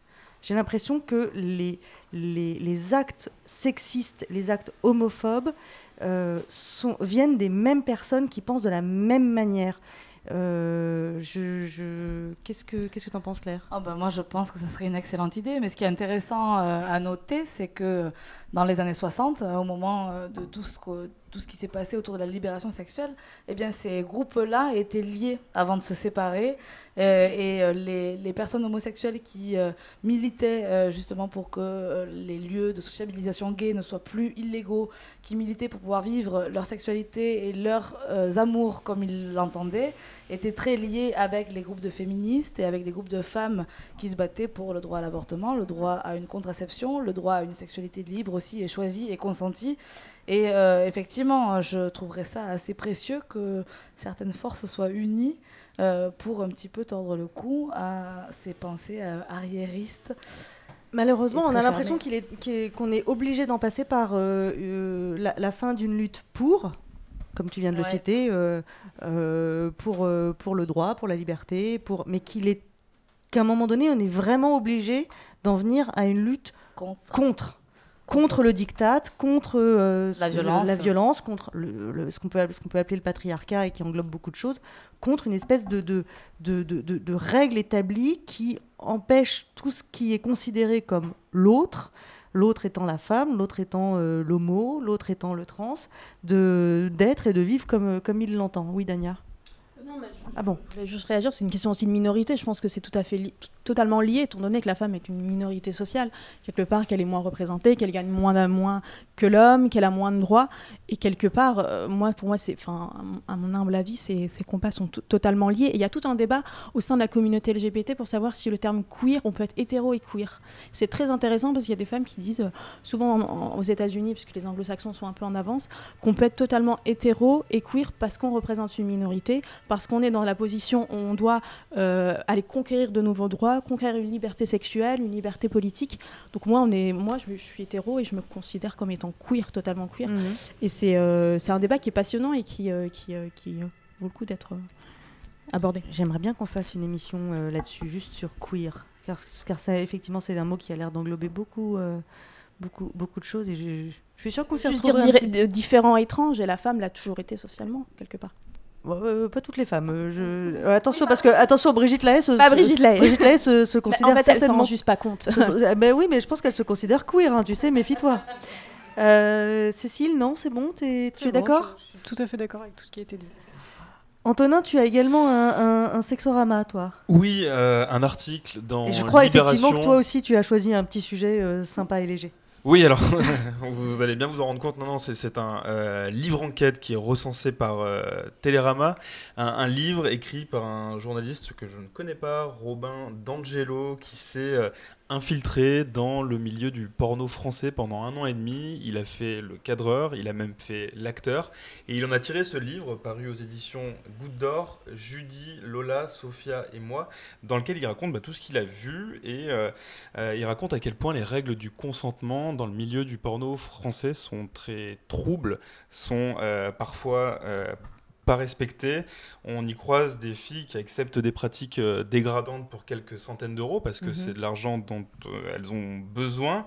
On y croise des producteurs qui se font des, milliers d'euros, euh, des millions d'euros euh, dans un secteur qui n'est pas du tout euh, régulé parce que le porno, tant qu'on ne veut pas tourner des, mineurs, c'est légal. Et en même temps, c'est un, sujet très compliqué parce que ce que raconte, visiblement, je n'ai pas lu le livre, je vous encourage à le lire, ce que racontent les, hardeuses, c'est qu'elles ne se considèrent pas forcément comme des victimes de tout ça. Elles ont le sentiment d'y trouver de la reconnaissance, de l'argent.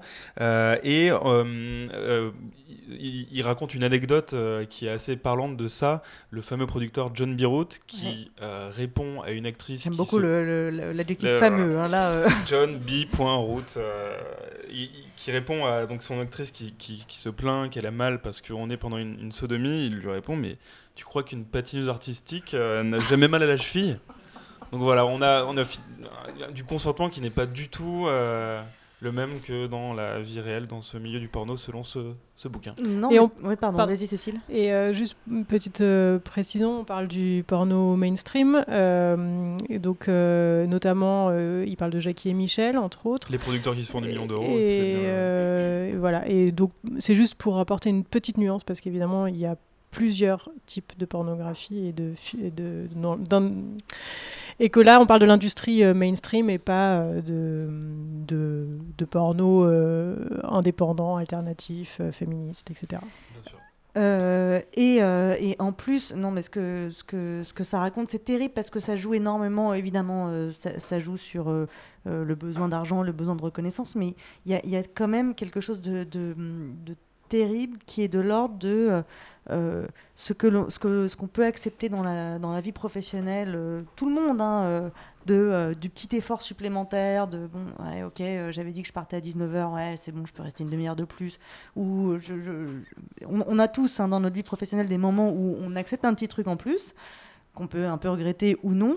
Là, là on joue sur exactement les mêmes ressorts. Mhm. Et donc, ces, ces femmes qui aspirent euh, peut-être à, euh, être euh, actrices porno, certes, mais actrices porno, donc il y a- un métier derrière, il y a actrice, elles se disent, ouais, quand même, faut, faut, faut passer par là. Après tout, Renée Zellweger, a pris je sais pas combien de kilos pour, pour jouer Bridget Jones. Je, je sais pas, mais il y a quand même cette idée de je peux faire cet effort alors que c'est là, là c'est leur corps et qu'effectivement, pour le coup, les règles du consentement sont totalement totalement oubliées.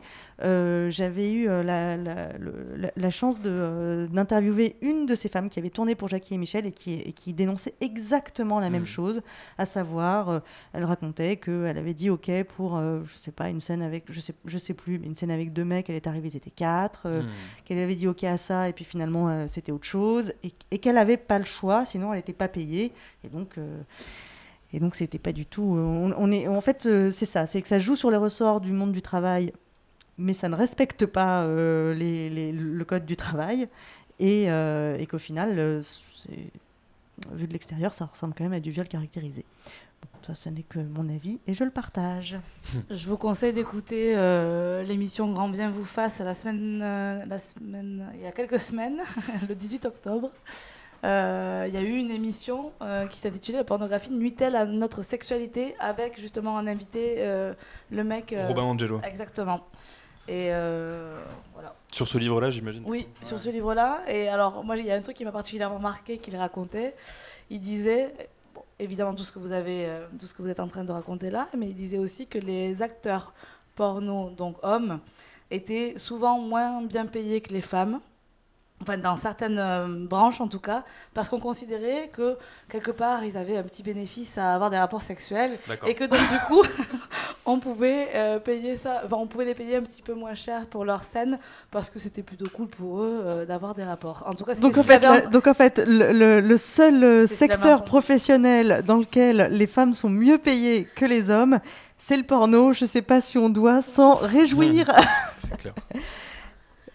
Oui, je insiste aussi sur le profil de ces filles. hein. Elles sont euh, toutes, pour la plupart, même si elles se considèrent pas comme victimes, mais fragiles. Elles n'ont pas une vie facile. Elles ont connu de la violence. Et ça aussi, il, il en parle. C'est pas toi, moi, qui se, re- on se retrouve pas euh, Mmh. Un par hasard. Oui, il y a un Mmh. cheminement qui pousse à se retrouver là et à accepter ce, ce genre de choses. Ça, c'est important d'insister sur le fait que le, libre arbitre de l'actrice porno est complètement euh, faux. En fait. Absolument. Euh, mais mon, je, je suis contente de finir avec mon sexorama. J'ai- J'aime mieux. J'aime mieux. Enfin, je sais pas. Après tout, j'en j'en sais rien. Allez, le 4 décembre prochain, c'est l'anniversaire de ma sœur. Alors bon, c'est pas du tout pour ça que je vous en parle. Mais euh, c'est également la nuit des relais et nous, le cabinet de curiosité féminine, nous y participons. Alors ça se passe de 19h à 23h. Euh, dans, la, dans la nef du Grand Palais à Paris. Donc rien que pour ça, il faut y aller, parce que si, vous ne connaissez pas la nef du Grand Palais à Paris, il faut absolument la découvrir. Et si vous la connaissez, évidemment, vous avez envie d'y retourner, parce que c'est vraiment magnifique. Donc de 19h à 23h, nous allons courir. Et oui, c'est une course solidaire contre les violences faites aux femmes organisée par la Fondation des femmes. L'objectif est de récolter des fonds donc euh, pour euh, les associations qui agissent d'une manière ou d'une autre en aide aux femmes victimes de violences. Euh, en l'occurrence, euh, nous, on, en fait partie, puisque notamment nous organisons, euh, comme vous le savez, des ateliers violences sexuelles sortir du tabou et après, des ateliers que nous voulons gratuits. Nous arrivons à en organiser, nous, avons, nous avons déjà réussi à en organiser grâce à votre générosité. Et donc, on, ce coup-ci, pour, pour, pour remercier et encourager euh, de nouveau votre générosité, on va mouiller le maillot. Voilà. Bah, pas tout le monde. euh, certaines d'entre nous ont dit Ah non, moi j'ai mal aux genoux. Il ah faut non. courir euh, en, en courant rond dans la nef du palais ou euh, Bah viens, tu verras. Je sais pas, je, je sais pas, je verrai, hein, je- ce sera, ce sera l'expérience. Bref, on va courir pour la bonne cause. Et euh, ce qui est super, c'est que si vous voulez rejoindre notre équipe, vous pouvez. Si vous voulez la soutenir en donnant de l'argent, vous pouvez. Si vous voulez en constituer une vous-même, eh ben, vous pouvez aussi. Bref, vous avez vraiment euh, toutes les opportunités euh, d'agir. Le mieux, c'est d'aller sur nuitdesrelais.org. euh, et puis de, de chercher, euh, enfin, de constituer votre équipe ou de chercher euh, l'équipe du cabinet de curiosité féminine et de, de la soutenir ou de la rejoindre et de venir faire le, le relais avec nous. Quelle Vous êtes- date? 4 décembre 4 décembre, Ouais, euh, jour de l'anniversaire de ma sœur, enfin. anniversaire de. Ce n'est qu'un prénom, mais ce n'est pas grave. Euh, voilà, c'était le mot de la fin. Je n'ai aucune idée de l'heure qu'il est. Je couperai cette phrase. Euh, voilà, c'était le mot de la fin. Euh, il est l'heure de se dire bonne nuit, les petits. Euh, suivez toutes nos aventures. Non, je vous invite à aller jeter un œil sur le site du cabinet de curiosité, euh, pour euh, connaître les dates des prochains ateliers, parce que ça y est, on a mis euh, peut-être un petit peu de temps à, reprendre, les ateliers à un rythme effréné, mais ça y est, c'est parti. Euh, le 9 novembre, nous parlons des orgasmes féminins. Le 15 novembre, sexualité masculine. Le 23 novembre, sexualité féminine et on déconstruit les croyances limitantes. Vous croyez que c'est fini? Eh ben non. Le 24 novembre, justement, violence sexuelle, sortir du tabou. Et après, le 30 novembre, parentalité et sexualité. Il y en a même en décembre, mais là, je m'arrête parce que euh, nous-mêmes, nous-mêmes, nous allons revenir en décembre. On revient même juste avant. On se retrouve le 30 novembre sur... euh, c'est un vendredi soir, normalement. Vendredi soir, 30 novembre à 22h30 sur Radio Campus. Voilà, merci à tous. Au revoir et euh, donc je vous donne rendez-vous le 30 novembre. Mais évidemment, on ne se quitte pas juste comme ça. On se quitte comme d'habitude avec euh, la lecture qui fait du bien. Alors, c'est première fois de Véronique Bergen. Tout à fait, Très bien. belge. J'ai très bien prononcé et j'en suis, j'en suis très fière. Salut à tous et bonne lecture qui fait du bien.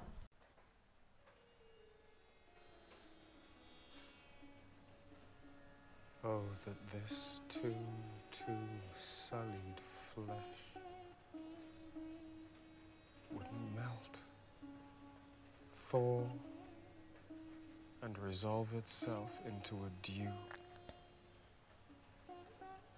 Or that the everlasting had not fixed his cannon against self-slaughter.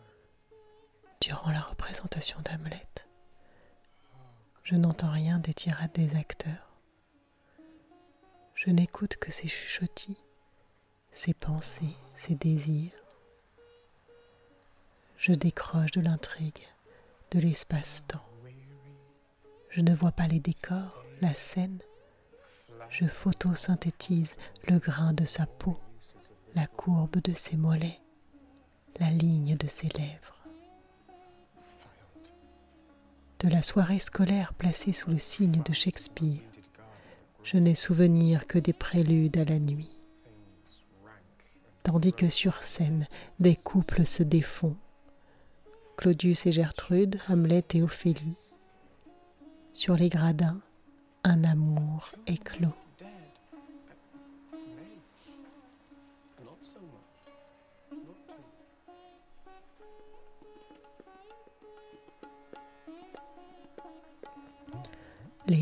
Que Catherine aimait Niagara depuis des semaines.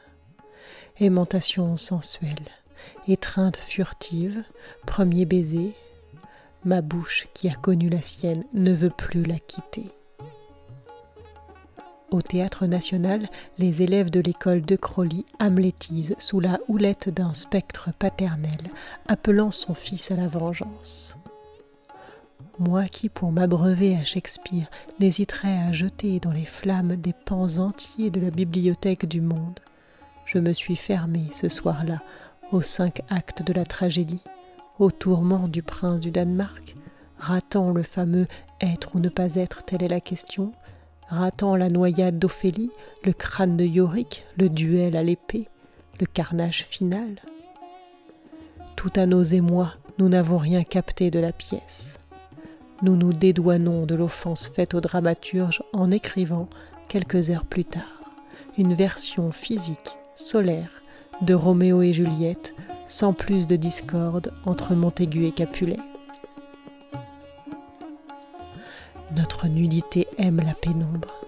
Je suce ses doigts, sa jouissance qui monte de son regard, une jouissance d'un brin noisette qui se perd dans sa chevelure blonde. Ses cuisses musclées m'enserrent, son sexe s'ouvre sous mes doigts, ma croupe cavalcade en plein Orient.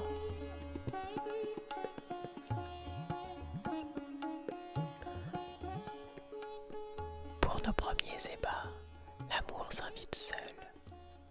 Afin de ne réveiller les parents de Catherine, nous nous privons de musique. Par la suite, nos embrassements érotiques s'inscriront dans une nébuleuse où nos corps enlacés se nouent à la voix de Janis Joplin, Jim Morrison, Patti Smith, au volute de Hashish. Cette nuit-là, nous expérimentons l'amour pur, la fièvre des sens sans les adjuvants polygames du rock et de la drogue. Invention de syntaxe orgasmique, Catherine me ravage, prêtresse de l'insatiable, ouvrant mon corps à ses gémissements bleus, à ses caresses de nuit. Un filament de patchouli enserre son cou. La barrière de ma peau n'a pas à céder. Elle attend ma visiteuse à la gourmandise extravagante. Indifférent à nos ébats, les deux chats de la maisonnée s'adonnent à d'autres jeux nocturnes. Amour nyctalope, je bois sa sueur. Épaules rougies sous ses morsures, tropisme de l'enfance courant dans un paysage saphique. Elle me campanule, ligne des flots. Les nénuphars d'Ophélie nous tissent un lit nuptial. Nos corps roulent vers les portes de l'aube. Au monde hagard, nous opposons l'étreinte de nos lèvres. Nous faisons l'amour, jungle tropicale, odyssée galactique. Nous faisons l'amour, fleur de l'anarchie au pubis. Nous faisons l'amour, haute définition du sans image. Nous faisons l'amour, gorge déployée, vibrations océanes, or estampillage 2.0 qui, sans s'annoncer, se profile. Nous faisons l'amour, hors syntaxe, mains écorchées par les chardons de la ville qui dort. Nous faisons l'amour à l'écart des nouvelles soutanes qui enténèbrent le ciel dans les positions de la foudre à contre-nuit. Nous faisons l'amour rafale de dièse, spasmant nos poitrines, fétichisme in amor veritas. La nuit nous délivre des épines du monde. Au-dessus du lit, du haut de son affiche, l'autre Catherine, Catherine Ribeiro, nous sourit. Notre amour prend la forme d'une révolution qui balayera l'ancien monde. Notre amour s'appelle Orgie d'étoiles.